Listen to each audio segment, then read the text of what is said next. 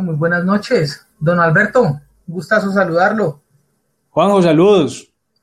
Bueno, y a todos nuestros oyentes, estamos saludándolos hoy siendo exactamente las 7.28 del lunes 25 de enero del 2016 en esto que se llama Rock and Café. Entonces, hoy nos estamos reuniendo para hacer el backstage de lo que será nuestro próximo episodio Rock and Love.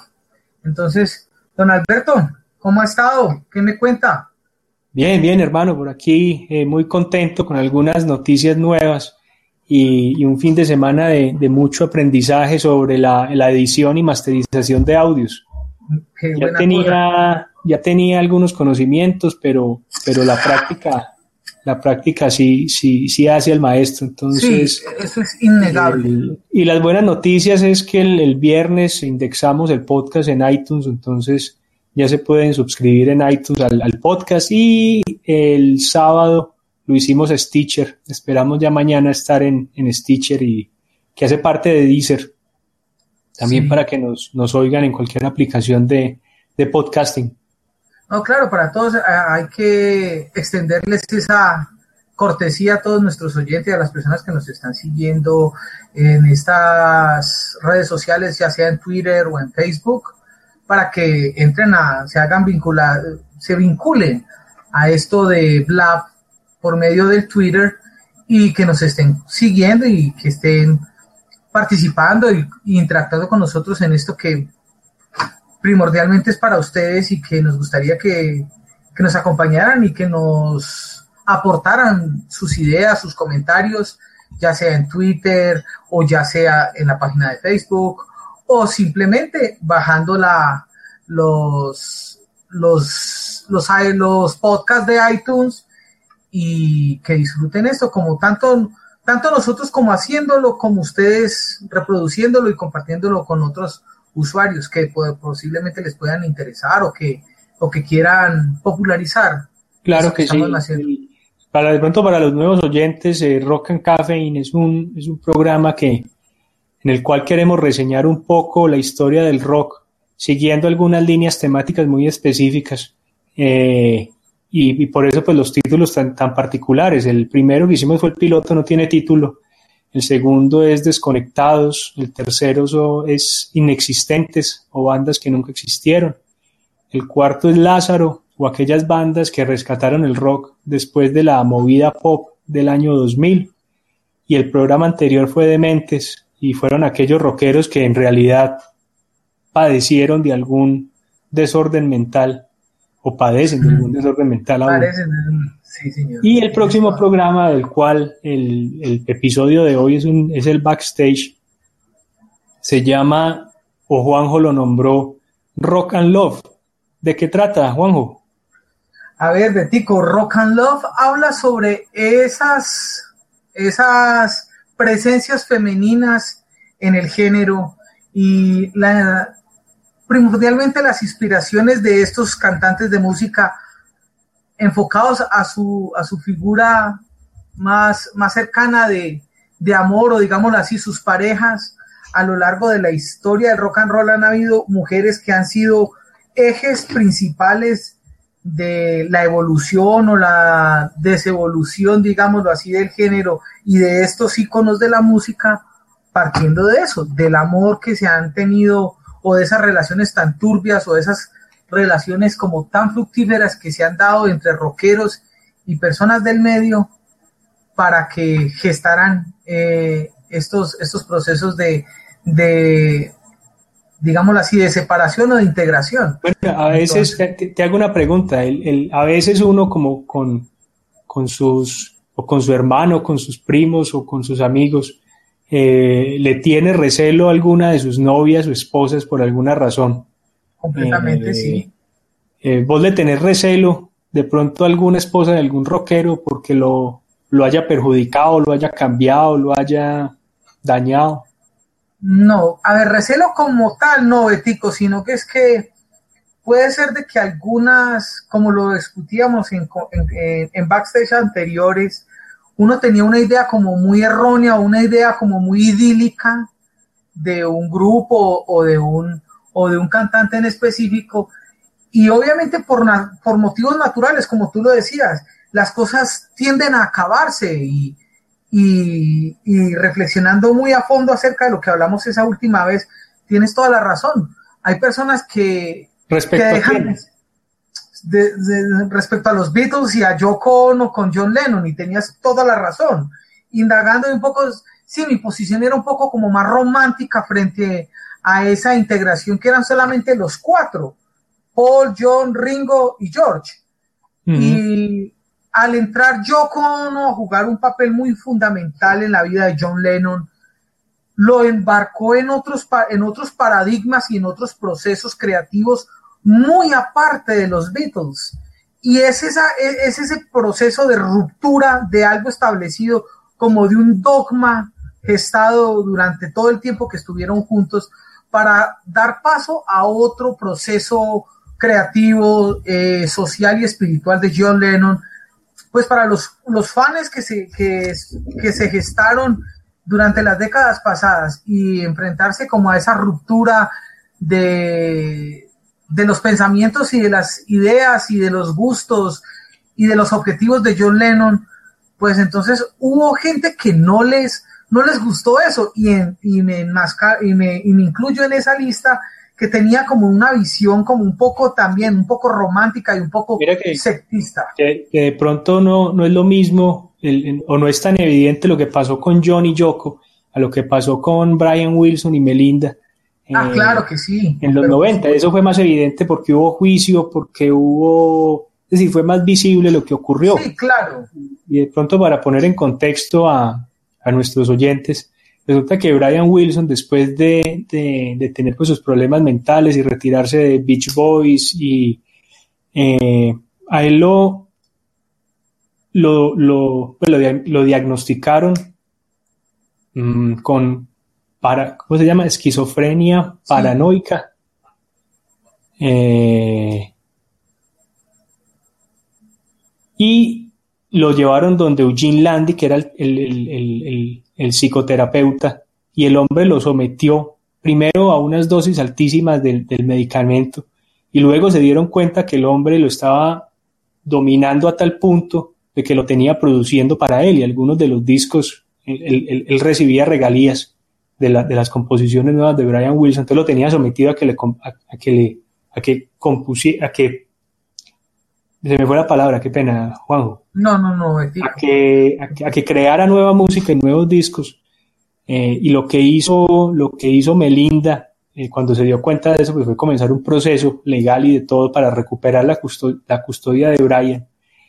Eh, y luego, pues el, el, ella se, se, pues se casó con Brian, comenzó a ser su manager y, y, lo llevó en realidad a, las, a, las, a los sitios donde debía estar el hombre, a que se recuperara y con una medicación pues mucho más, más consciente. Entonces Brian y Melinda, pues es mucho más evidente el beneficio que le hizo ella a él eh, que lo que fue a, eh, a Yoko, a, a, a, John. Igual, como te decía, para mí fue, fue le aportó muchísimo, pero muchas veces lo que no ve es, es ese tipo de cosas. Ahora tiene unas relaciones viciadas como, como las de Sid y Nancy, que ya es una cosa bien extrema. O de pronto también incluyamos la de Jim Morrison y Pamela Corson, porque si bien eran un amor pues al estilo de Romeo y Julieta por, por obvias razones, pues las amistades de, de Pamela Corson eran como demasiado contraproducentes para un Jim Morrison que estaba en el filo de la navaja entre, entre los escritores y las personas del ámbito Bitcoin, también con, la, con la época del hipismo y las drogas, y él trataba de, de estar entre esa línea, pero como muy permeado de una y de la otra, hasta que en los 70 llegó el punto de quiebre y, dijo, no más, yo no quiero ser más reconocido, no resisto ya este mundo de excesos y de desexcesos también. Y, se retiró a París y en París fue donde... Pam, era el escape del hombre y, lo, que él quería era escaparse con ella y huir de, todo eso que estaba como tan cansado. No, claro, y obviamente muchas veces en algunos de los documentales habla de eso Ray Manzarek, Él decía, él tenía unos amigos muy malos en Los Ángeles. Y cuando él decidió irse a París, fue, fue lo, que, lo que mejor él pudo haber escogido. O sea, irse a París en un lugar donde casi nadie lo conocía como faceta de escritor, sino como rockstar, pero podía vivir en un lugar donde no estaba tan asediado como en Los Ángeles o en la, o en la Unión Americana, pero nadie contaba con que eso le iba a afectar muchísimo más porque él, aparte de ser una persona demasiado social y demasiado alegre, hizo un lugar como vivir como un ermitaño de anónimo, empezó a, a, a guardarle esos, eh, esos espacios pero ya empezaron a, gestarse otros procesos, depresiones, eh, digámoslo así, empezó a conocer gente también. Yo creo que el, el, mira lo que ocurre, yo creo que así como en la vida real, o así como, como en las situaciones personales, el, la novia o la cónyuge o la pareja puede ser o perjudicial o, o, beneficiosa. Sí, sí, sí, mm, o, había un tercer caso, que estanque al tipo en, nada, y ni bueno ni malo, pero pues tampoco avanza, y, casos también hemos visto de eso. Claro, pero, pues sabes que yo creo que podemos hacer un contraste mañana eh, de aquellas que, aportaron y de aquellas que perjudicaron, porque así como, como Nancy, digamos, no, no aportaba mucho a, a Sid, eh, Courtney Love, pues tampoco le aportaba nada a Kurt, Cobain. Era, era, una pelada bastante inquieta, bastante nociva. Con mm, problemas de, alcoholismo, problemas de... De todo, de, drogadicción, de, depresión, de bipolaridad. Es terrible. y sabes que, que, dale, dale. No, continúa la idea, Betico, sí. No, que sabes que podemos empatarlo con, con, un, con, el, con el séptimo episodio, que sean, que ya, lo habíamos hablado, eh, las almas gemelas. Perfecto, me parece y un podemos hablar un poco del, de, de Billy Corgan y Jimmy Chamberlain, de Mike Love y Brian Wilson, de, de John Lennon y McCartney. Mm, ¿Quién más hay por ahí así como, como, como que en realidad hayan marcado o si hayan marcado mutuamente en el rock? Es que mm relaciones de, ese, de esa índole, pues podríamos hablar de Ray Manzarek y Jim Morrison, porque se entendían perfectamente y todo fue, fue gestado frente a eso. Pero es que esas relaciones como las de John Lennon y la de Paul McCartney muy pocas veces se ven. Y hoy, obviamente, en el ambiente del rock actual, aún menos se ve. Y, y, uno, lo, uno ve ese tipo de, de, almas gemelas, pues por, lo, llamamos de alguna manera, eh, unas veces son el, tipo depresivo con el tipo maniático. Entonces, entre ellos se nivelan y hacen música, que es el caso de, Jimmy Chamberlain y, Billy Corgan. Billy Corgan era un tipo aburrido, depresivo, grunchero. Chamberlain era un loco que le daba mucha energía con la batería a, Smashing Pumpkins. Y similar a eso, Mike Love con Brian Wilson. Eh, Brian Wilson un tipo más apagado, más melancólico, más famélico. Eh, y Mike Love era un tipo, era un fresa, de, California, un tipo, un tipo más bien pinchado, un tipo más bien que le gustaba la fama, la, la, el qué dirán, el cómo me veo, también se nivelaban mucho, pero otras veces eh, quizás uno compone mejor, el otro hace mejor música, este es mejor intérprete, este es mejor, entonces ya no es tanto de estados de ánimo, sino de... De, de, habilidades y aptitudes. De habilidades y aptitudes, sí señor. ¿Te parece si empatamos esos dos episodios? me parece perfecto, Ético, no lo pude haber pensado yo mejor. Estoy, eh, definitivamente estoy con la persona que es y estoy en muy buenas manos. Maravilloso. sí, entonces también podemos definir eso de que han habido, pues, a lo largo de la historia del rock, han habido muchas mujeres, digamos, siguiendo sus pasos de estas grandes estrellas. Por ejemplo, las novias que tuvo Jimi Hendrix en su época. O, al contrario, de pronto no cabe, no cabe en, el, tema, pero por ejemplo, detrás de, de, de Royce, la de Moloco, estaba el productor, eh, que no sé hasta qué punto fueron pareja, pero al parecer no terminaron muy bien en, la época de Moloco. El, sí valdría la pena como, como indagar un poquito al respecto. En el caso de, de Gwen Stefani con el bajista de No Doubt, que fueron pareja durante mucho tiempo y después se dejaron, pero nunca dejaron romper el vínculo entre... después estuvo con el tipo de, Bush, ¿cierto? Sí, sí señor, efectivamente, con el, con el vocalista de Bush. Pero, pero esas son de esos raros ejemplos en el que si la relación amorosa o fraternal o digámoslo así, o esa relación de, de amor influye para destruir el núcleo de una banda. Por ejemplo, ese es el caso de, de, de No Doubt. Ya nunca dejó la banda y tampoco él. Y hasta hace poco estuvieron rodando en una, en una gira que hicieron. Hace poco, sino que obviamente Gwen Stefani se, se dedicó mucho a su carrera de solista y a, su rol de mamá, pero... No, igual yo creo que, por ejemplo, si vos, si vos traes la música de No Doubt a esta época, no, no va a dar. El, creo que No Doubt estaba en el, en el momento que fueron los 90 y alrededor del 2000. Completamente mm. de acuerdo. Pero obviamente, Betico, haciendo un paralelo en lo que me acabas de decir, hombre, habemos también románticos como tú y yo, y debe haber muchos oyentes y muchas personas en el mundo que nos gustaría ver de nuevo una banda de esas simplemente por escuchar esos viejos clásicos y esa música que nos hace remembrar nuestra, nuestra adolescencia. Eso, eso, eso, eso lo vivo yo mucho con, con, con el novio de María, mi hermana, porque es un tipo que es cinco años mayor que yo y todo el grupo de amigos tienen, el, el tienen sus gustos centrados en los 80. Entonces es ACDC, Iron Maiden, Eagles, eh, Metallica, eh, bueno, Guns N' Roses, Skid Row, eh, no, ellos no llegaron hasta allá, esa, más, esa nos llegó más a nosotros.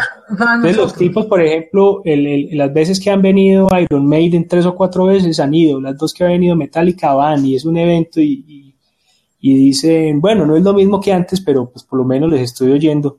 Claro, claro. es por ejemplo lo que me sucede a mí, pues mentalmente, digámoslo así, con The Guns N' Roses, ahorita con la confirmación de su gira eh, musical a lo largo de Latinoamérica y ahorita en la Unión Americana, yo no creo que sea producente ahorita o procedente. es que mira, mira que el, el, una, una, cosa, y ya creo que lo habíamos hablado en algún, en algún tinto previo. Sí. Eh, uno a veces se, se, se, arraiga tanto a las bandas o, se enamora tanto de las bandas que uno no acepta que la banda ya está acabada, que la banda es mala, que, por más que se reinventen o traigan a, otros guitarristas o, bajistas o lo que sea.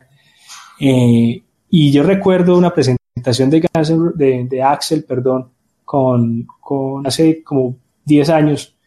El tipo, la voz que tenía ya no la tiene. Entonces, ir, una vez, uno, ir, ir a, ver un tipo gao tratando de, de, de, de asimilar esos como hace 30 años, ve, como hace 20 años, perdón. No, entonces uno dice, pues no, más, bien me quedo con los discos y con los conciertos que tengo en DVD o, o, cosas de ese tipo. Sí.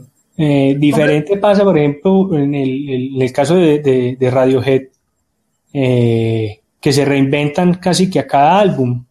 Entonces, eh, pues nadie va a oír de nuevo un, un The Benz o un OK Computer pero, pero siempre es oyendo algo nuevo y propuestas pues, muy interesantes, unas más, más, más fuertes que otras, pero, pero te dan algo nuevo.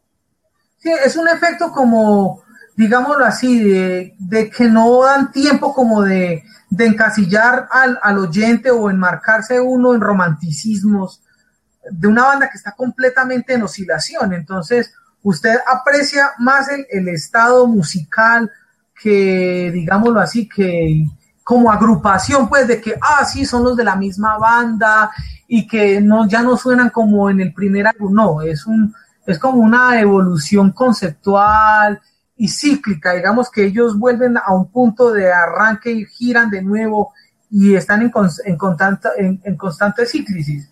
Pero digamos que sí, como tú lo decías, yo también tengo la misma intuición y el mismo sentimiento por Guns N' Roses yo desde que lo escuché en el Chinese Democracy, dije no. O sea, por más de que se vuelvan a, unir y que vuelvan a tener la alineación original de Guns N' Roses, Guns N' Roses, digamos lo que fue el, el, digno ejemplo de los dinosaurios del rock and roll. O sea, ellos ya se extinguieron y ya traer un dinosaurio a la vida en esta época. ¿Sabes, sería algo. Sabes que yo creo que, que, que, esa reunión de Guns N' Roses tiene también, tiene también mucho que ver con la muerte de Scott Wayland. Sí, eso también lo pensé yo, claro. los tipos quedaron otra vez como en el aire y quieren reencaucharse. Sí, no, y ahorita eso es muy común en las bandas de tratar de reencauchar su música con un guitarrista nuevo, con un baterista, con, un, con, con una voz femenina, porque ha sucedido en algunas bandas que han traído una banda, más que todo en ese, en ese ámbito del rock o el death metal noruego, que, que son muy apetecidas las vocalistas, las, eh, las mujeres cabeza de banda, digámoslo así, ya sea de Gathering. Eh, decir? Me, acabo, de caer en cuenta ahorita que hablas de eso. ¿Qué tal si le escribo ahorita a Nati? A ver si se anima para mañana el programa. Pero en caso de que no, de que no alcance para mañana y se anime para el miércoles, ¿vos, tenés, algún problema? Para nada, Betico, sería fabuloso. Ahorita le escribo que sería un episodio fantástico para introducirla a ella al programa. Me parece fabuloso. Pues yo soy, te, soy franco, Etico. Yo, en, en, ámbitos de, en temas de rock and roll latinoamericano y ya ese rock industrial y death metal y death brutal y metal sinfónico, tengo nociones muy básicas porque nunca ha sido uno de mis géneros que... No, pero igual, pues, igual, eso, eso te iba a decir, porque estaba pensando este fin de semana que estuve oyendo eh, y Three Souls, Three Souls in My Mind de, de, México. Y decía, hermano, en Latinoamérica tenemos mucha tela para cortar, valdría la pena incluso hacer una, una, sola temporada con Latinoamérica. Eh, claro, no, y me encantaría que para eso. O con el rock hispano, y se incluye, por supuesto, España y no sé qué claro. de pronto. Para ese episodio que está entre, entre paréntesis, ya, ya, digámoslo así, agendado, me encantaría que tuviéramos a Paulito Wilson, que él sí es una persona que tiene una gran, gran experiencia con el rock latinoamericano y aparte de eso escribió un libro sobre eso y él sí tiene mucho precedente y tiene mucha voz en ese aspecto. Entonces, para ese sí me encantaría. Obviamente, claro, eh, tu amiga Nati está, pero que recontra invitadísima al programa y me encantaría pues aprovechemos, y, palabras con ella. aprovechemos y le hacemos propaganda a Pablito. Pablito es un gran amigo y autor colombo-argentino que escribió este libro, se llama Rock Colombiano 100 discos 50 años y son 100 reseñas de 100 álbumes que él considera representan el rock colombiano en, en estos primeros 50 años. Entonces, eh, es de Ediciones B, lo pueden conseguir, no sé si por internet, pero seguramente por pedido sí en Ediciones B y en, y en la Panamericana. Eh, pero bueno, un saludo a Pablito y esperamos pues tenerlo pronto por acá. Sí, esperamos que nos acompañe y que nos diga, que nos ilustre más que todo en ese aspecto. Yo, eh, francamente, como te lo he dicho, no soy muy muy conocedor del, rock en español, porque obviamente haciendo una, una, pequeña división del rock anglosajón y el rock americano con el rock en español, tienen algunas similitudes en algunos ámbitos en algunos casos, muchas similitudes eh, dentro de lo que fue el proceso creativo en Argentina y en España, se asimila mucho a lo que fue en Inglaterra y en Estados Unidos. Entonces, tienen como algunos matices, algunos factores. Yo haría, yo haría más bien un, un, un, paralelo, paralelo no, es el, el, rock eh, de los Estados Unidos influenció mucho, influyó, perdón, eh, el, rock mexicano, incluso México también tuvo una movida cultural detrás del rock, o más bien el rock detrás de una movida cultural, que eso quizás fue una de las cosas relevantes del rock que acompañaba movimientos culturales fuertes en esa época. Y, y, en, y en México fue muy campesino, no fue como tan, tan, tan de joven, de joven revelado gringo que no quiere ir a la guerra o, o de joven revelado gringo que, que, no quiere ser un tipo industrial o, ejecutivo, sino de, de como más revolucionario. Y haría más bien otra línea que sería eh, Inglaterra, un poco influyendo más en España y en, y en Argentina, que son como los, los, los más antiguos en el tema. España pues tiene rock desde, los, desde el principio del rock, Argentina un poquito después. Mm, pero mira que yo creo que el, el, rock en México y en España se, eh, se, apagó mucho en una época eh, y, y, y, no hubo como cosas tan interesantes. Y yo creo que tiene que ver con eso, con que perdió, perdió el alma y se volvió muy comercial. Entonces vamos a ver con qué vendemos, pero no vamos a hacer música porque en realidad nos gusta el género. Claro, claro, pero por supuesto que sí. No, entonces... Y, últimas consideraciones sobre sobre Rock and Love, que es el próximo episodio. ¿Qué quieres decir? Ah, me dices. Ah, sí, No, pues yo. Ah, ya, claro, pensé que estabas terminando la idea, por eso no aporté.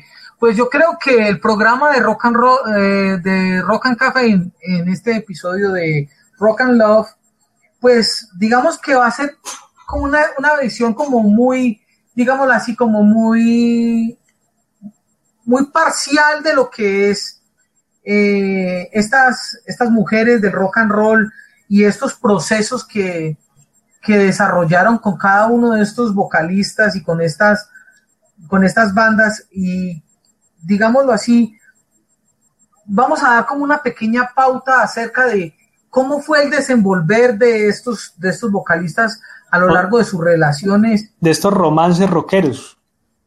Exactamente, de esta, de esta fusión como tan, tan irrelevante, pero tan relevante, digámoslo así, que es el, amor y el rock and roll. Tan, tan desapercibida, pero tan relevante.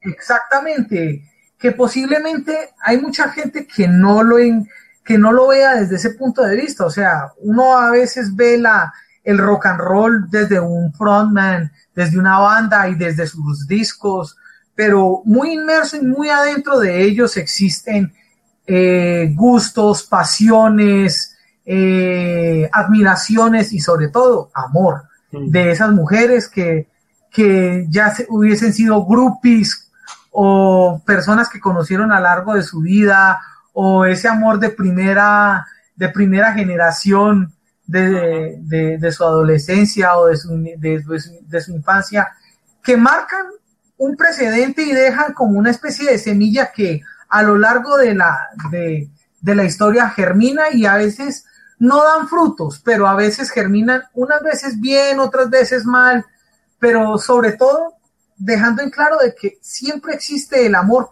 en cualquiera de sus, de sus aspectos y de sus ámbitos hay amor. O sea, creativo, amor fraternal, amor, eh, digámoslo así, de un hombre y una mujer, pero siempre está presente eso, ya sea en las líricas, entre las personas, pero siempre muy, muy, muy, muy, marcado eso. Siempre hay algo de, ese amor o de esas relaciones en, la música de estos artistas.